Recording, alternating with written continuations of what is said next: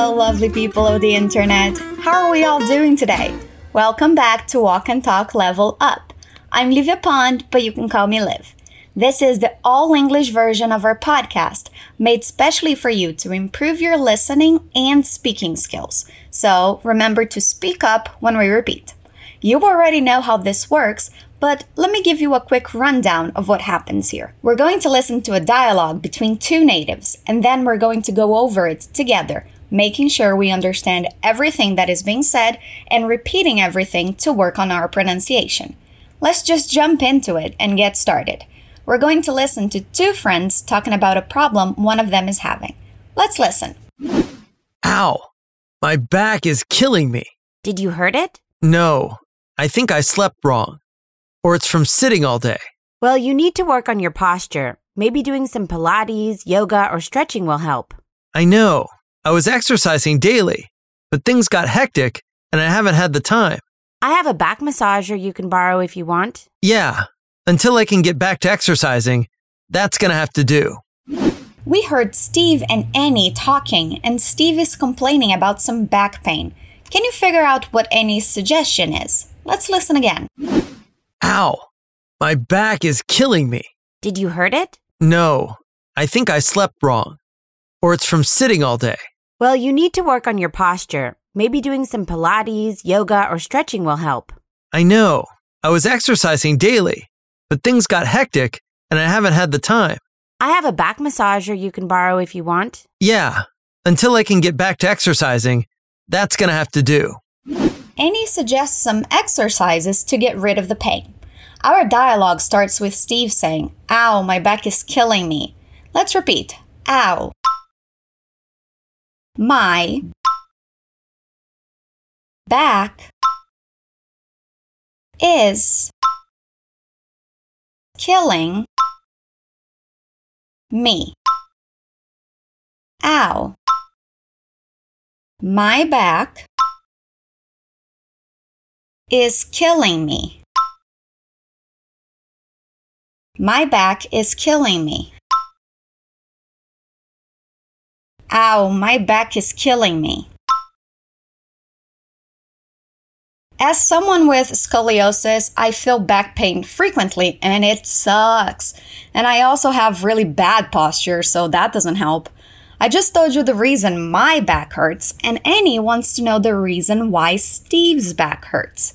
She asks, Did you hurt it? So, did you injure it in any way? Repeat after me. Did you hurt it? Did you hurt it? Notice the linking sound in that question. We connect did and you, and we connect hurt and it. Repeat. Did you? Hurt it. Did you hurt it? Again, did you hurt it? Good job. The linking sounds are very important to make your speech sound natural, so remember to practice those. Let's repeat one more time. Did you hurt it? Steve says, No, I think I slept wrong. That does happen sometimes when you sleep in a weird position and wake up with your back or neck hurting. In English, we say we sleep wrong when that happens. Let's repeat what he says. No. I think. Think. I slept. Wrong. No. I think I slept wrong. No, I think I slept wrong. No, I think I slept wrong. And he continues, or it's from sitting all day. Staying in one position for too long can also cause back pain.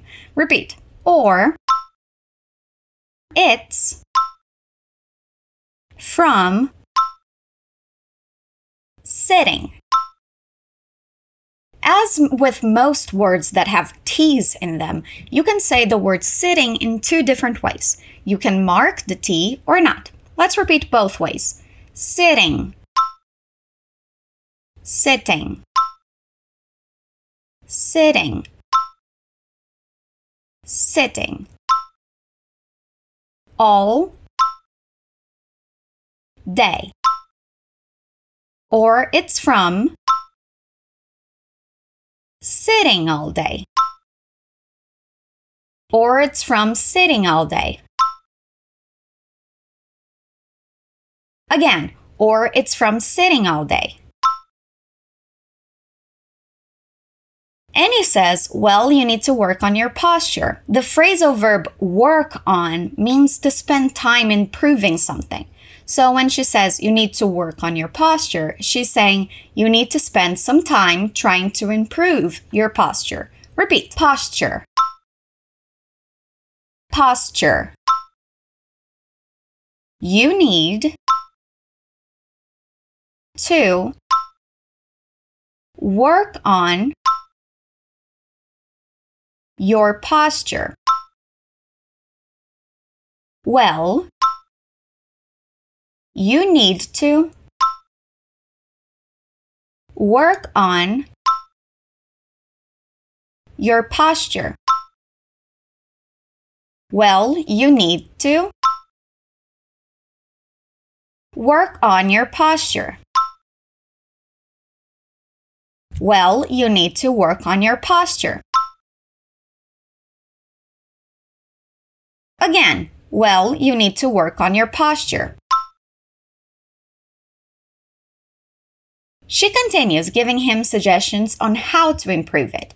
She says, maybe doing some Pilates, yoga, or stretching will help. Repeat, maybe. Doing. Some. Pilates.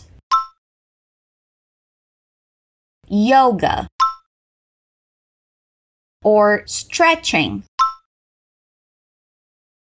will help.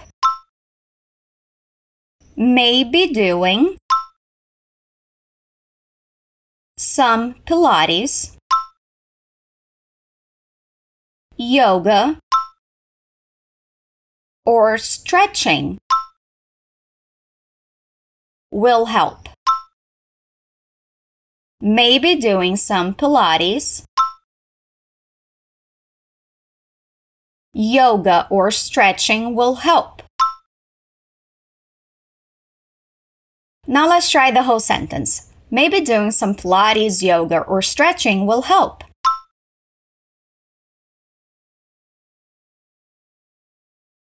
One more time. Maybe doing some Pilates, yoga, or stretching will help.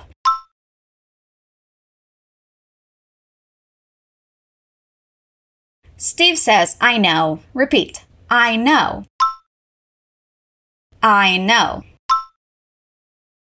He continues saying, I was exercising daily, but things got hectic and I haven't had the time. That's a long sentence. Let's break it down. I was exercising. It's part of the past continuous tense. It's formed by using the verb be in the past form and a verb in the continuous form with ing at the end. It's used to describe actions that happened in the past and were interrupted or stopped. You can check out more examples in the material you can download from the description. Let's repeat. I was exercising. I was exercising. I was exercising daily. Daily means every day. Repeat daily. Daily. I was exercising daily. I was exercising daily. But things got hectic. Hectic means the same as very busy, frantic, out of control. Repeat hectic hectic. But things got hectic. but things got hectic. I was exercising daily, but things got hectic. And I haven't had the time. He's saying that because things got so busy, he doesn't have the time right now to exercise every day like he was doing before. Repeat. And I. Haven't. Had. The time. And I haven't had. The time and I haven't had the time. And I haven't had the time. I was exercising daily. But things got hectic. And I haven't had the time. I was exercising daily, but things got hectic. And I haven't had the time. I was exercising daily, but things got hectic and I haven't had the time.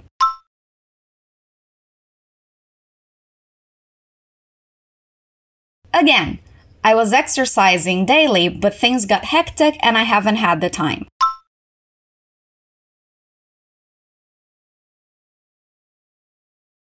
One more time. I was exercising daily, but things got hectic and I haven't had the time.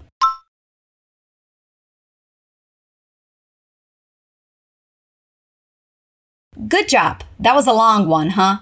We're almost at the end of our dialogue. Annie says, I have a back massager you can borrow if you want. Let's repeat. I have a back massager. You can borrow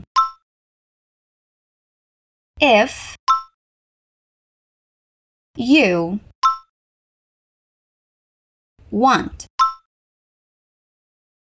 I have a back massager you can borrow if you want. I have a back massager you can borrow if you want. I have a back massager you can borrow if you want.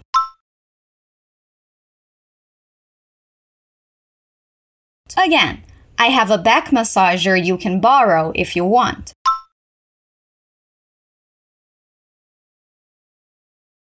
Steve accepts her offer, saying, Yeah, repeat, yeah. And he continues, Until I can get back to exercising, that's gonna have to do. Another long one, but let's break it down. Get back is another phrasal verb that can have a couple of different meanings. Here, it means until I can continue, resume my exercising routine. Repeat get back. Get back. Until I can get back to exercising until I can get back to exercising. Until I can get back to exercising. Until I can get back to exercising.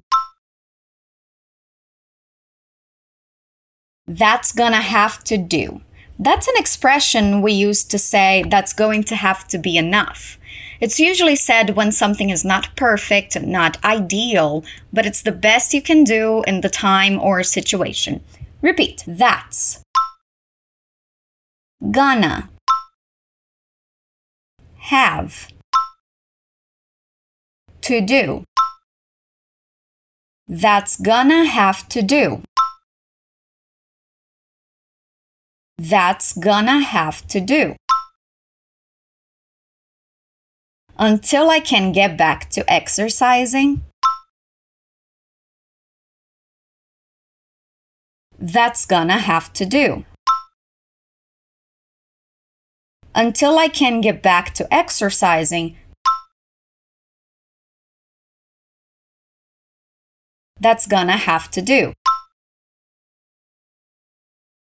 Again, until I can get back to exercising, that's gonna have to do.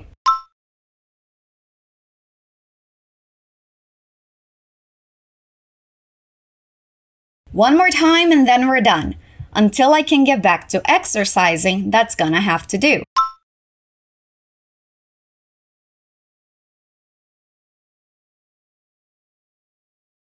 Awesome. Listen to the dialogue one more time. Ow. My back is killing me. Did you hurt it? No, I think I slept wrong. Or it's from sitting all day.